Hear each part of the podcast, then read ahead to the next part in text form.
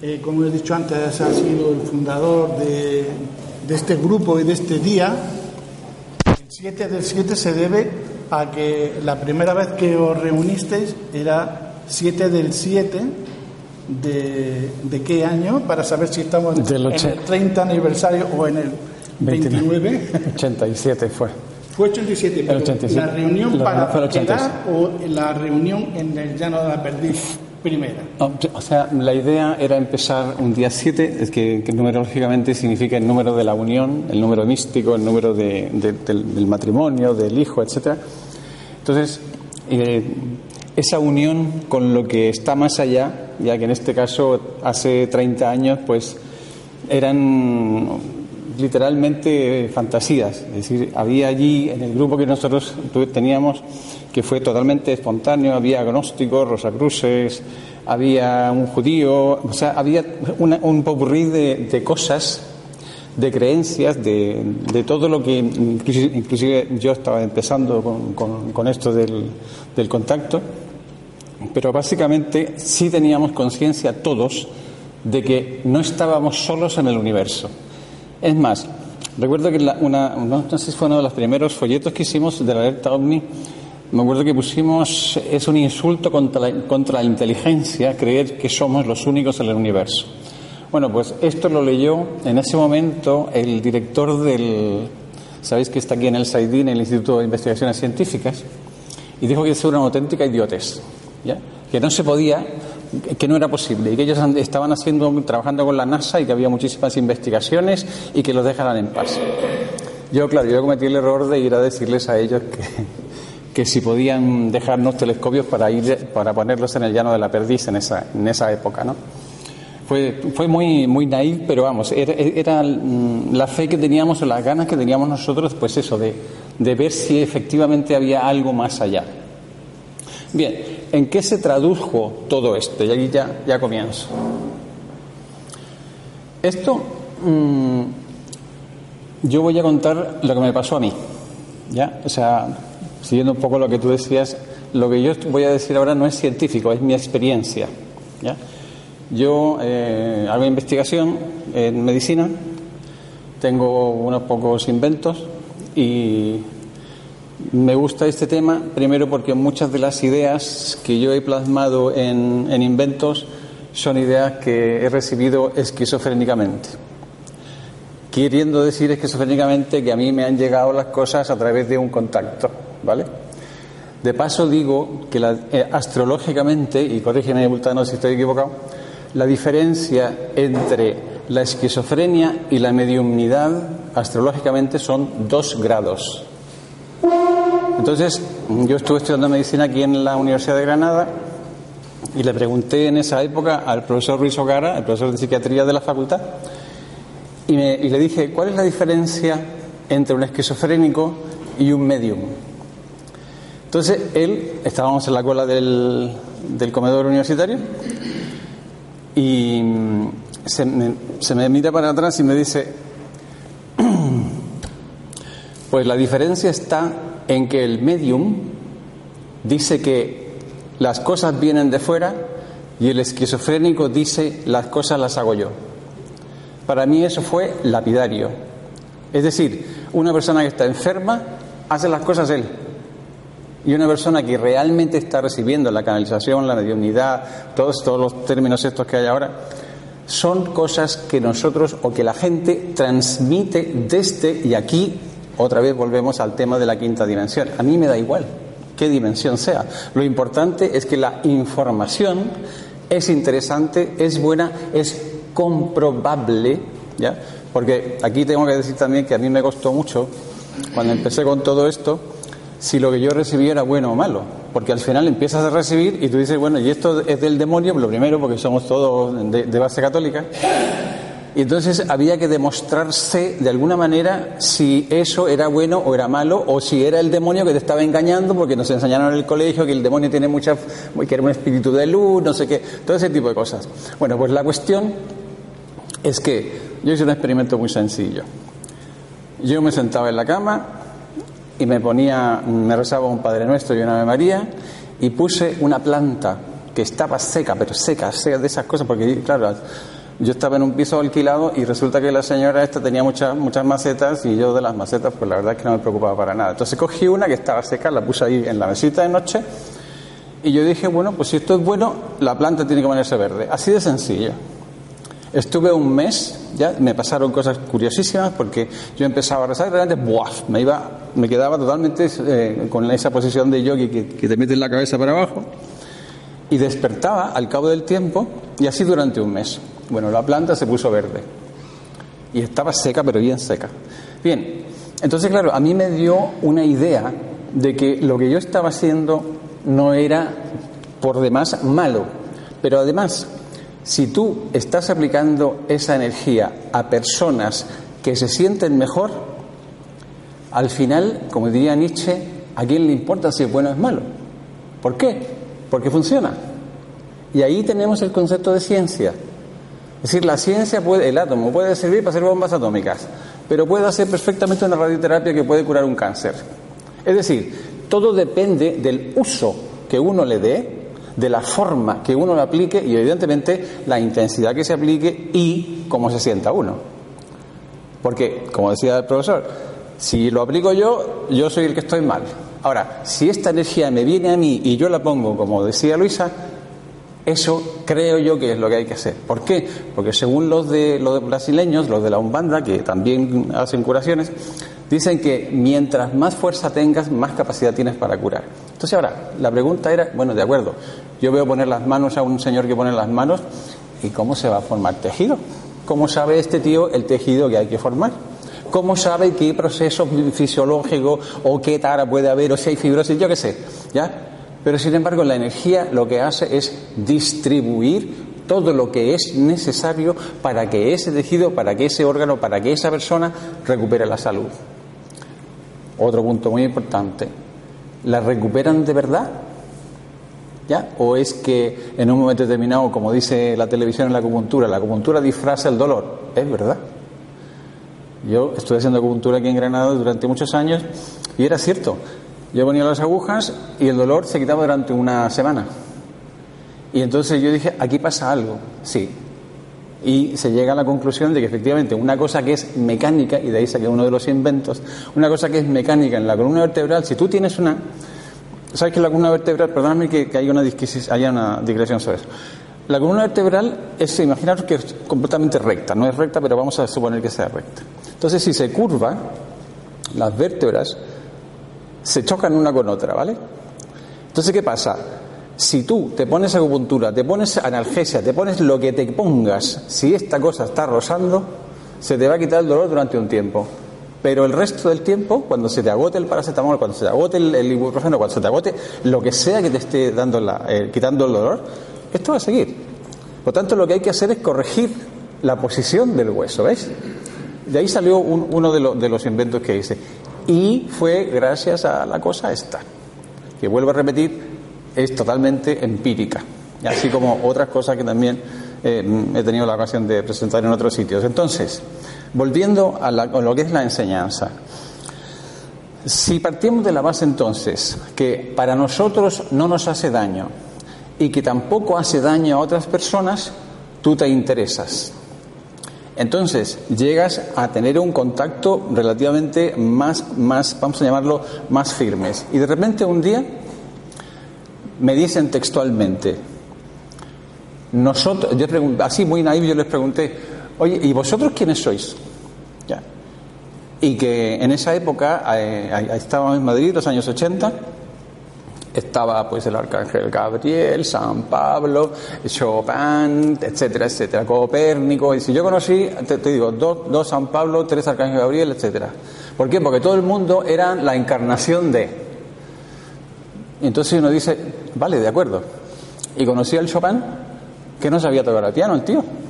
Entonces, ¿a mí de qué me sirve ser la encarnación de Chopin si yo no sé tocar el piano? Entonces, a mí lo que me interesó realmente es la información. Y esa información fue la que he estado utilizando hasta ahora. Entonces, ¿qué ocurre?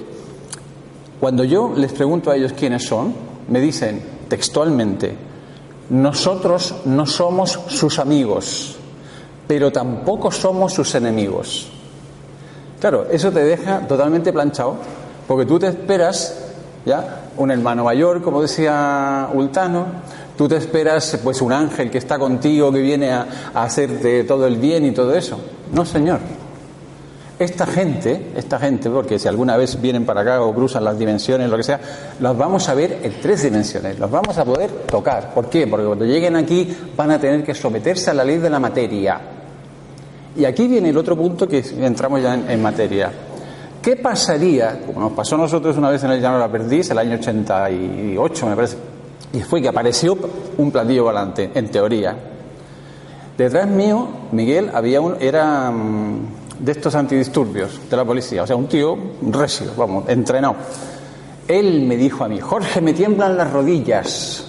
Y yo le dije, a mí también, porque el enfrentarse a esa cosa desconocida, que no era un helicóptero, que no era un avión, porque, porque, porque estaba ahí eh, suspendido en el aire, con una luz, igual con el, con el encuentro en tercera fase, estábamos, no voy a decir la palabra, pero la verdad que echando fluidos por todas partes. ¿ya? Entonces, eso es lo que nosotros tenemos que aprender. ¿Qué pasaría si realmente viene uno, ya, que se baja de una nave, ya, o te aparece y tú lo ves ahí en plan rubio, todo alto, con su traje metálico y rollos, ¿no? Que realmente tú te das cuenta que es un extraterrestre. ¿Qué hacemos? Aparte de ir al baño inmediatamente, ¿no? Yo creo que eso es lo que hay que pensar. Si realmente uno se baja de una nave o aparece a la vuelta de la esquina, ¿qué voy a hacer yo si lo veo? Eso por primera cuestión, hablando de físico. Ahora, mentalmente la comunicación no es difícil. Lo único que hay que tener es buena intención. Y otra cosa más, la intención de la, mm, vamos a llamarlo, de la información, depende de tu estado de ánimo. Muchas veces, por ejemplo, cuando tú llegas a un sitio, por muy bien que estés y estás de mal humor, vas a captar una mala vibración. Eso lo sabemos todos. Bueno, pues lo que tienes que hacerte es poner en buena vibración, esperar, como decía Luisa también, el amor del mundo, el amor a las personas que quizás sea un poco cursi hablar de amor, por, lo menos de mi parte, cuando, cuando me pongo a pensar en ello, pero la verdad es decir, bueno, pues mira, hacer el bien a las personas, que las personas que se sientan mal se sientan mejor, que el que tiene una pena, pues hombre, que se, que, se trate de curar, etcétera, toda esa cuestión emocional, ¿no? Entonces, ¿Cuál es el tipo de información que da esta gente? Y voy a decirlo de esa manera, ¿no? ¿Qué, qué da esta gente? Porque la información que dan es real. Es decir, a mí me ha ayudado muchísimo porque también, igual que Luisa, igual que muchos de vosotros, que siempre hay una especie de trauma cuando uno empieza en esto, porque evidentemente uno va aumentando su sensibilidad. En el momento que uno se lo empieza a pasar mal, ya empieza pues eso, va a arreglar por aquí, arreglar por allá, hasta que llega un momento, un momento que dice, Dios mío, ya, ¿qué más? ¿Vale? O como el santo Job que digo, bueno, ya, ya, ya me puedes matar, le dice. ¿Ya? Entonces, Siempre hay un trauma o siempre hay una disrupción muy importante antes de que uno, o en el momento en que uno entra en esta, vamos a llamarla, vibración. Y empiezan las sensibilidades y empieza también esa duda de decir, si estoy, ¿qué es lo que me pasa? Porque estoy soñando con no sé qué y pasa. Y estoy no sé qué viendo que esta persona está mal y efectivamente está mal. ¿ya? Entonces después uno empieza a organizar todo ese conocimiento, vamos a llamarlo todas esas percepciones. ¿no?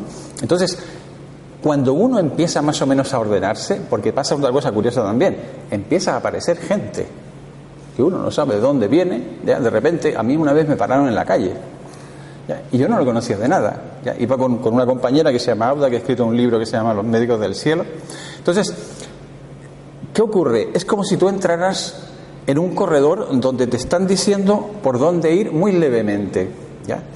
Y empiezas a darte cuenta que efectivamente estás acompañado yo me acuerdo que la sensación era que tú miras para atrás y la persona se te pone por detrás de la espalda. O sea, tú sabes, sientes la presencia de alguien, ¿no? Miras para atrás y resulta que se pone a este lado y así. Hasta que llega un momento que dice, bueno, vale, está ahí, me está ayudando, ¿ya? Y bueno, pues sí, vale, seguimos. ¿ya? Entonces ahora, ¿Qué pasa después? Después uno empieza a sentir que la organización, que tiene que haber una organización, que la enseñanza o el conocimiento que te llega tiene que organizarse. ¿ya? Hay gente que lo usa para curar, yo, en el, yo por ejemplo yo lo he usado un poco para, estructurar toda esa cuestión. ¿Por qué? Porque siempre me ha interesado la salud. Entonces ahí aparece el, término campo magnético, la forma del campo magnético. Cayó en mis manos curiosamente un libro de uno que resulta que habían hecho un experimento en Estados Unidos sobre el campo magnético de un sapo, de un, de un sapito pequeñito. Midieron el campo magnético del sapo pequeño y resulta que era igual al sapo grande. Tenía la misma forma que un sapo, un sapo muy grande. Es decir, lo que estaba haciendo el, sapito pequeñito pues era crecer llenando ese campo magnético. Básicamente era eso lo que nos está pasando a todos nosotros. Volviendo otra vez a las emociones en la cuestión de la salud. Cierto, de acuerdo. Yo comparto que pueden ser emociones, pero evidentemente sabemos que está la genética, sabemos que está el ambiente, sabemos que están los propios pensamientos, la adaptación al ambiente, lo que decía esta gente del estrés. Entonces, es un poco más complicado, ¿ya? Pero igualmente, si a alguien le ponen las manos, las manos van a saber qué hacer con el tejido. Por eso que la gente se pone mejor. El problema está si ese problema va a ser una cosa mecánica una neurona rota o una, una vértebra mal puesta, etcétera, o no. Lo que es funcional, seguro que se cura. Ahora, lo que, lo que es mecánico, habrá que hacer más cosas. Entonces, como decía, se empieza a estructurar la información. Y entonces ahora vamos, vamos a seguir un poco con, con lo. Entonces, otra cosa, otra cosa importante respecto de la historia. Para mí, la canalización la mediumnidad y todos los demás términos son la misma cosa. La única diferencia es que se cambian la careta. Antes eran los hermanos mayores, los carbunclos, los, los negros viejos de la Umbanda, etc. Y de repente aparecen los extraterrestres. ¿Por qué? Porque los tiempos lo piden. Nosotros estamos en una época tecnológica y a nosotros, a mí por lo menos, yo no sé si me vendría bien que venga un negro viejo de esos que aparecen con la umbanda, con los brasileños, ¿no? Y que se me ponga delante y que te eche el aliento, ¿ya? O que venga uno que parece que tuviera un traje, un traje metálico y viene realmente diciéndote cosas relativamente científicas que se cumplen, ¿ves? Es decir, hay una diferencia de actitud que también ha sido importante, especialmente la gente que, que, trabaja o que contacta o que cree que está en contacto con extraterrestres. Y también el tipo de información. Pero otra cosa importantísima, la mediumnidad, en el, históricamente, no sé si de las hermanas, ¿cómo se llaman las hermanas esas? Fox. ¿Las cuál? Fox. Las Fox, las chicas Fox. ¿Sabéis qué, qué pasaba? Que, mm, bueno, os lo recuerdo. Resulta que vivían en una casa, llegaron a una casa y empezaron a ver golpes en las, en las paredes de la casa. Corrígeme si estoy equivocado. Entonces ellas empezaron a darse cuenta que podían comunicarse con esos golpes. Entonces decían, la A es un golpecito, la B son dos golpecitos y así. Hasta que crearon un lenguaje con los golpecitos que aparecían solos en la casa. Y resultó que era alguien, o comillas, el espíritu de alguien, que les estaba diciendo que estaba enterrado en el patio de esa casa. No sé si sabes la historia, las hermanas Fox. Bien, entonces aquí pasa más o menos lo mismo. Nosotros nos empezamos a comunicar, pero ahora la diferencia con la comunicación, con la mediumnidad y la canalización, es que la mediumnidad, el espíritu o lo que sea, te posee. Yo tengo un amigo que cura también, que a mí me enseñó la numerología, por la experiencia que ha tenido, no, no, voy a contar el nombre, pero él es, era, es venezolano y resulta que aparecía en el metro de Caracas, en un sitio donde, que no había, visto, no había visto ninguna parte, no había visto nunca, y no sabía cómo había llegado allí. Ese tipo de mediumnidad, yo creo que, bueno, sí, existe en, en las cosas estas que hacen en Panamá, en el Caribe y todo eso, pero en la gente civilizada ya no existe. Es decir, nosotros en un momento determinado, cuando canalizamos, cuando recibimos, también se llama recibir, nosotros podemos decidir si cortamos o si no decimos o cualquier cosa. ¿ya? Es decir, en un momento determinado yo, yo hablando con gente, igual yo les preguntaba, bueno, ¿y si Jesucristo en persona te pide a ti que mates al tío que tienes al lado, ¿tú lo matas o no? Es que Jesucristo no. ¿Tú qué dices? ¿A quién van a meter en la cárcel? ¿Al Jesucristo? ¿Ya? Entonces tú pregúntate si tienes una esquizofrenia con un camión o no. ¿Ya? Es decir, nosotros decidimos sobre nuestra vida, nosotros decidimos sobre las consecuencias de lo que nosotros hacemos. Aquí en Granada hay un caso de una chica que murió porque le empezaron a meter sal por todas partes, ¿ya? ¿Y por qué? ¿Porque quién? Porque un espíritu se lo está diciendo, vamos hombre. Entonces, eso a nosotros nos tiene que quedar muy claro para definir si lo que estamos recibiendo está bien o no, o si es útil o no, o si sirve o no para lo que nosotros queremos conseguir, que en este caso sería ayudar a los demás. ¿Ya? Bien, entonces, importante, si alguno recibe una comunicación que le dice algo con lo que no está de acuerdo, no lo haga. ¿Ya? Porque esa comunicación, si no está de acuerdo con la forma como tú eres, con la forma de tú tengas en tu moralidad, tú no lo hagas simplemente. Otro tío va a venir. ¿Ya?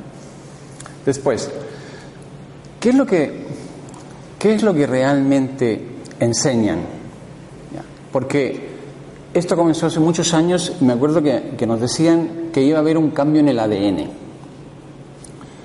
Claro, nosotros lo escribíamos de que el ADN, joder, si es que, si es que la sabéis que, en la teoría del Watson Crick es, una, un axioma, eso no cambia.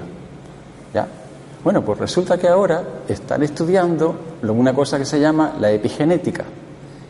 Y no solamente que se pueden cambiar las bases del ADN, sino también que se pueden agregar bases al ADN. Es decir, agregar nuevas características. Entonces quiere decir que el ADN sí, de acuerdo, sigue siendo la doble hélice, pero sin embargo, de toda la cantidad y la combinación de bases que tiene, de la combinación de unas moléculas que, que hacen que la cosa sea una doble hélice, eso hace que también se produzcan consecuencias en la formación, en el funcionamiento del cuerpo. Entonces, ¿qué ocurre? Quiere decir que sí es tan así. Entonces, nosotros empezamos a ver en esa época, antes de que nos lo dijeran, me acuerdo que estábamos en el pantano de Kentar, y empezamos a ver que la altura del español medio había subido 15 centímetros. Y ya no hay más que ver más. Simplemente decir, bueno, si el crío que, simplemente le compras un ordenador o le coges un teléfono móvil a un crío de, cuánto, de tres añitos, cuatro añitos, y él te empieza a enseñar cómo funciona el, móvil. Es decir, algo ha pasado. ¿ya? Que nosotros lo hemos tenido que adaptar porque estaba allí. Es decir, la humanidad está cambiando otra cosa importantísima, lo de la autoridad. Vamos a ver si, es que no me quiero adelantar. Ah, sí.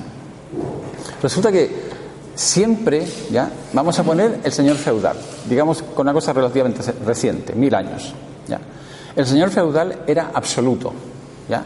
Los reyes absolutistas, absoluto. El rey sol, pues más absoluto. Fíjate que estamos hablando de 1700 y algo. ¿ya? ¿Qué ha pasado? Ahora todo el mundo tiene palabra que aquí en España nos hemos callado con lo que está pasando, pero ya empiezan las reacciones. ¿no? Pero ¿qué ha ocurrido? Todos tenemos información, todos tenemos capacidad para opinar. Es decir, la pirámide empieza a achatarse. ¿Y qué pasa cuando empieza una pirámide se achata? Se convierte en un círculo con un punto en medio. Es decir, nosotros seguimos siendo toda la población, toda la, gran masa de la población. Pero ese punto en medio significa que el que tenga algo que decir, que el que tenga algo que hacer, que realmente lo pueda hacer. Eso es lo que está pasando. Por ejemplo, las chicas blogueras estas, o los, señores estos que, están sacando inventos de, cosas increíbles, los chicos de los videojuegos, todas las cosas, los apps que se están haciendo, cosas auténticamente fantásticas. Si eso si la tendencia actual no existiera, esos chicos se mueren de hambre, vamos.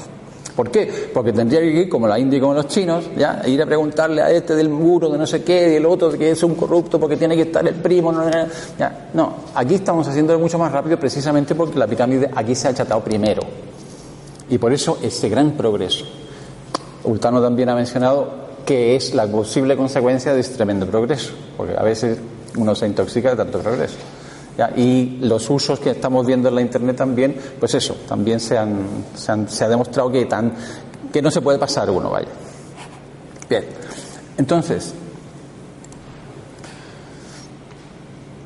esto ya lo hemos hablado, que uno ya no se posee por parte del, del que está indicando, percibiendo la información, sino que uno decide qué tiene que decir y no va a hacer cosas que vayan contra sus principios. Ya. Y aquí otra cosa también muy importante, no hay que pertenecer a un club para recibir. No hay que estar en una secta tantos años para que le digan que tú tienes grado 1, grado 2, grado 3 y ahora, porque a los 5 años, por ejemplo, en los Rosacruces se les, se les hace una sesión de espiritismo. Entonces, no, señor, esto se puede hacer en cualquier momento. La única cosa es que uno tiene que querer hacerlo. ¿ya? Y si quiere hacerlo, aparecerá alguien que le diga, mira, se hace así. ¿ya? ¿Qué ocurre? ¿Para qué puede servir a mí desarrollar ese tipo de esquizofrenia? Es decir, yo estoy hablando con algo que me dice a mí lo que tengo que hacer o que, fijaros, me da ideas sobre cosas. O me dice, cuida con este. ¿Por qué? Porque estoy percibiendo su aura. Estoy percibiendo las manchas que tiene, si, si tiene mala salud, por ejemplo. Para eso sirve. No te va a venir de entrada que vas a ser súper sabio en un momento determinado. No, todo te va a llegar de acuerdo a la capacidad que tengas en ese momento, a la percepción que seas capaz de desarrollar en ese momento. Importante también a tu intención. Si tienes buena intención, evidentemente, si estás en un grupo, hombre, va a ser más rápido, más potente. Pero si estás solo, como me pasó a mí, tú lo haces particularmente, te lo demuestras y puede ser y puede ser muy útil. Manteniendo las reglas esas, importante. No puedes no, no hacer nada que vaya contra lo que tú consideras que es correcto. Entonces, ¿qué ocurre? Llegará un momento en que sí, ya te, pues tienes dos o tres compañeros, ya que os vais a un sitio, os reunís, ya. Importante, como decía, no es una secta, no te vas a, a ningún club, sino que simplemente te reúnes, etcétera, y empiezas a recibir información. Esa información tiene que tener unas características. Debe ser humanista, es decir, debe abogar por mejorar lo que es la humanidad. Eso es una, característica principal. Otra cosa más, el beneficio personal, lo típico. Oye, quiero que me digáis el número de la lotería. O como pasaba con las, con las sesiones de espiritismo, por, eso que yo, la, yo, las dejé al final, que, resulta que a mí me gusta la novia de, de mi hermano. ¿Ya? Y claro, yo quiero estar con la novia de mi hermano, así que ¿cómo hago para quitarle la novia a mi hermano? O sé yo, que vuelva este señor, o, las cosas esas de, de casa que, que, que, que uno ocupa para ver a la señora esta, para que le haga un trabajo, que, que le quite o que le haga o que le ponga, etcétera. Entonces, es eso, si se, por eso que se desprestigió el espiritismo. ¿ya? Entonces, ¿qué ocurre? Uno tiene que decidir si quiere seguir por ese camino o no. A mí me dio por la ciencia, es decir, por saber las cosas de principio, o sea, causa-efecto, vamos a llamarlo. ¿ya? Y bueno, si alguien quiere seguir por otro camino, pues mira, también se puede. Entonces, ¿qué ocurre? Llega un momento en que estableces una relación. Y esa relación se trabaja de la siguiente manera. Tú, te, alguien te aparece, ya, normalmente es así, aparece una persona que sabe un poco más que tú y te dicen, más o menos como me dijeron a mí, usted recibirá dones. ¿ya? Dones, ¿qué dones? Pues la capacidad para aguantar a una persona que está muy pesada delante tuyo. Tú dices, bueno, vaya, vaya tontería. Pero de repente te toca un señor pesadísimo ahí delante y tú te das cuenta que tienes paciencia para aguantarlo. Esos son, esos son los dones. ¿ya? No, es, no es cosa de que tú te, te dé una varita mágica para hacer cosas, pero sí es verdad que es que ocurre de esa manera. Te vas alimentando, digamos, el, espíritu, teniendo un poco más de GABA dentro del, cerebro para poder mmm, neutralizar un poco esos picos emocionales que puedes tener en algún momento. Entonces a mí me dijeron que si yo, con los dones que yo iba a recibir, si yo los usaba para mal, tenía que aceptar de que se, se, me devolvieran lo malo inmediatamente. Yo dije, bueno, si total, a mí me da un poco lo mismo, efectivamente.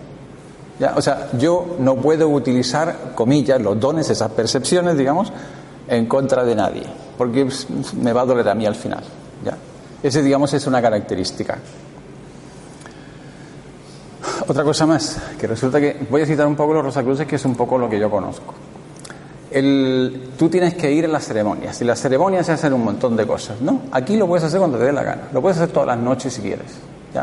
Ya, tampoco tienes que tener un altar, ya como mucha gente se pone ahí todo lleno de, estatuas y tal, que no es malo tenerlo, ya tener un par de símbolos, una piedra, por ejemplo, que signifique algo para ti, o, o qué sé yo, algún santo de tu devoción, o algún símbolo, etcétera. Se puede. ¿Por qué? Porque son catalizadores, es decir, son cosas que ayudan a conectar más fácilmente con aquello que tú estás buscando. Bien, como decía, el tipo de enseñanza. El tipo de enseñanza es humanista. Estamos trabajando por la humanidad, aunque la humanidad está muy lejos. Ahí, fíjate tú, en Ucrania o ahí en, en, en África, etcétera. ¿ya? Bueno, todo lo que podamos hacer, ya, si queréis mandar los dos euros mensuales también, pero si uno no, no los puede mandar o no los quiere mandar, etcétera. ¿ya? Mientras tanto, el pensamiento también sirve, que esa gente esté mejor, sirve.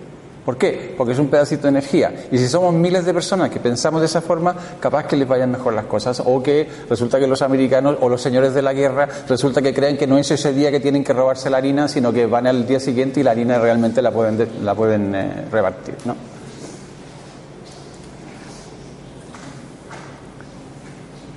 Otra cosa importante, el buscar el bien sin perjudicar lo propio. Sí, es cierto. Nunca lo, lo, que vayáis a hacer nunca os va a afectar a vuestro pecunio. Todo lo contrario, siempre va a estar más brillante, siempre va a estar más claro y siempre vais a poder saber, o sea, algo ha pasado cuando hacéis algo, algo ayudáis a alguien, por ejemplo, siempre va a pasar que algo os sale bien a vosotros de alguna manera. Que por cierto, en, en la alerta ovni por la noche siempre a alguien se le cumple un deseo. Pero no compréis la lotería, sino que se trata básicamente de que, por ejemplo, imagínate que te has puesto mal con la novia, al día siguiente la novia ha cambiado de carácter.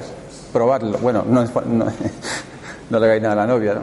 Pero siempre pasa algo. Algo, recogéis un cuanto energético, ¿ya? que es como al estar allí, pues te irradia algo, y ese cuanto energético te sirve al día siguiente, por ejemplo, para la oposición, bueno, ya la, la selectividad ha pasado pero siempre hay algo que te ilumina y que te hace, comillas, caerle mejor a tu suegra, por ejemplo, al día siguiente. Después, otra cosa importante que, que, está ocurriendo. Si nosotros vamos a los cavernícolas, el cavernícola, no sé si recordáis uno que encontraron en, en los Alpes, eh, no me acuerdo cómo se llama, Alfred, me parece que se llamaba, que lo encontraron allí, allí todo congelado al pobre y que le habían dado una flecha por la espalda. Bueno, pues resulta que ese hombre se preocupaba de sí mismo. Pero ¿cuál era su preocupación principal? La familia. Es decir, el núcleo principal hasta ahora siempre ha sido la familia. Ahora no. Ahora es el planeta, es la humanidad. Es decir, ya no estamos trabajando porque a mí estoy de acuerdo que sí, estoy ganando un sueldo, etcétera, y tengo que alimentar a mis hijos, o, o qué sé yo, a mi madre, cuidarla, etcétera. Pero básicamente estamos formando parte de un todo, de un todo planetario en este caso. Y aquí viene la otra coletilla. Yo recuerdo que cuando escuché la primera vez lo de la Confederación Galáctica, me reí. Vamos a ver, hombre, la Confederación Galáctica, fíjate qué nombre, la Confederación Galáctica, si, si yo no conozco a nadie. Ya. Bueno, pues resulta que ese nombre, la Confederación Galáctica, lo empecé a escuchar de gente que no conocía para nada y en sitios que realmente no había visto nunca. Es decir, es como si fuera un término genérico para referirse a algo que está viniendo de fuera. Y otra cosa más, como decía también Ultano, algo pasa que nosotros, comillas, hemos subido de nivel o que estamos en el umbral de pertenecer a algo que nos va a acoger o del, del cual vamos a llegar a ser miembros. Y por eso que las cosas están cambiando tanto y por eso que la tecnología está tremendamente acelerada. Voy a poner un ejemplo, más o menos para comparar la, aquello con lo que podemos estar tratando. El rey Saúl en la Biblia tenía unas, unas planchas que se ponía aquí a los costados, que una se llamaba el Turim y otra se llamaba el, Unim. Y con eso se comunicaba con Dios. Chúpate esa. Se comunicaba con Dios con el Turim y el Unim. El Umim. Entonces, claro, yo cuando, después de conocer los móviles y con los ladrillos esos que teníamos al principio, yo dije, ¡ja! bien, si esa gente en ese momento, bueno, y en la Biblia está lleno de esos ejemplos, en ese momento tenían ellos lo, los móviles que le daban al, Saúl para que se comunicara con Yahvé, imagínate, han pasado dos mil años, más de dos mil años, casi tres mil años, cuatro mil años. ¿Cómo estará la civilización ahora de esa gente? Por eso que lo de las dimensiones, ¿qué dimensiones? Si deben haber mil dimensiones. Es decir, si ellos están dispuestos a ayudarnos a nosotros, ¿ya? también, y eso hay que decirlo también, tenemos que condicionar esa ayuda. No son los ángeles. Si vais a ver, por ejemplo, y que me, que me perdone mi, profesor de religión, que yo, estudié en un colegio de curas, si a mí ya ve, me dice, si tú no crees en mí, o si tú no me adoras, te voy a cortar la cabeza, como le pasó a, a los 25.000 que se cargó Moisés cuando bajó del monte Tabor con las tablas de la ley. Tío, se han cargado 25.000 personas, Dios mío. ¿eso es?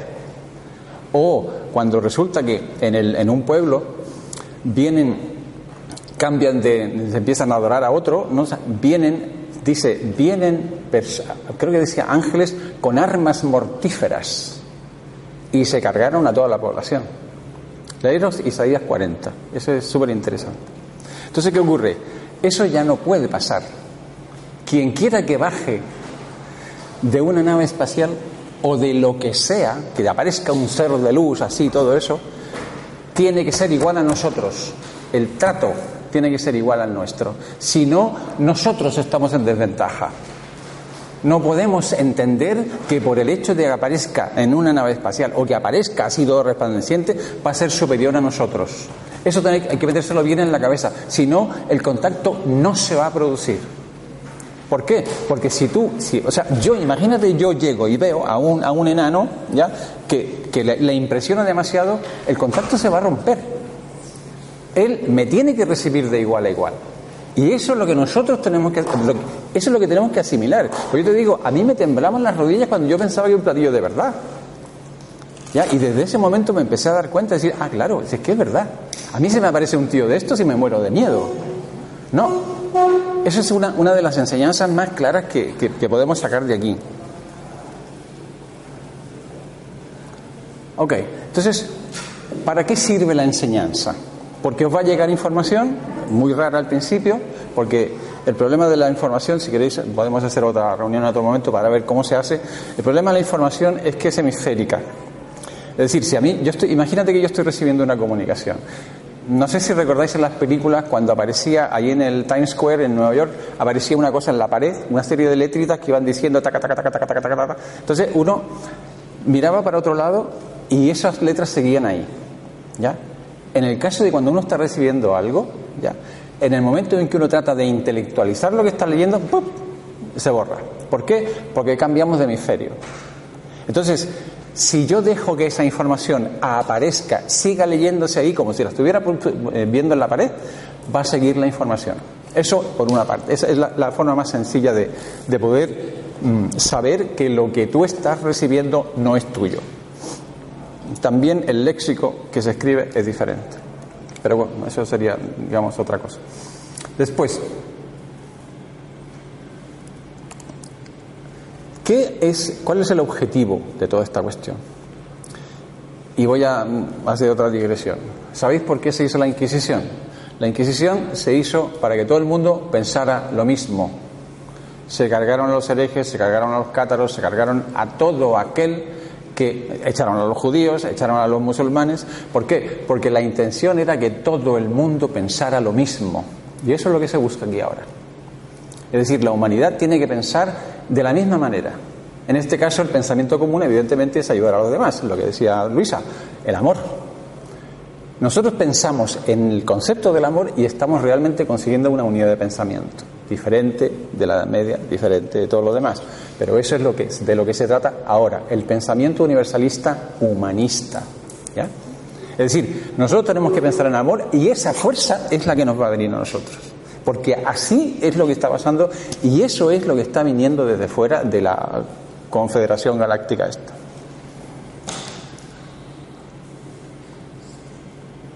Bueno, esto ya lo hemos hablado, de que la, pirámide se ha achatado, todo el mundo participa, todo el mundo sabe, todo el mundo decide, todo el mundo presenta, porque hay oportunidades para presentar.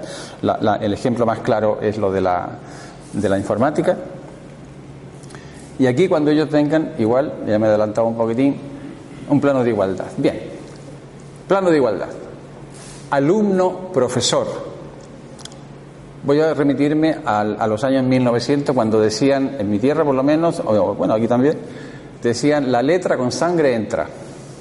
Y tú veías al profesor en las películas españolas de, de la guerra, vemos claramente que el hombre tenía una regla aquí delante. ¿Ya? Pobrecillo, que lo pille uno de ahora con la regla, a ver qué es lo que le hace aparte de rayarle el coche. Bueno, pues a nosotros nos daban con la regla. Entonces, ¿qué ocurre? Eso ha cambiado totalmente. Es más, el profesor literalmente su función es ayudarte a saber. ¿Por qué? Porque el profesor se va a proyectar en ti. Y aquí tenemos otra regla. Yo voy a progresar en tanto a ti te ponga en mi lugar. Yo te pongo a ti en mi peldaño y yo subo en peldaño. Entonces, ¿qué ocurre? Eso es una motivación para el que enseña. Porque ahora mismo la máxima es, a este no le digo nada porque me va a copiar y se va a llevar mis pacientes. No, señor, no va a pasar eso. Y eso es otra cosa que tenemos que vender nosotros. Porque esa vez lo, que, lo, corriente, lo que está pasando es eso. Yo no suelto prenda porque si no me voy a quedar sin, sin, nada. O sea, o no voy a trabajar, o el dato pues se lo va a llevar otro y van a contratar a, otro que no sea yo. Y creo que ya está. Gracias por escuchar.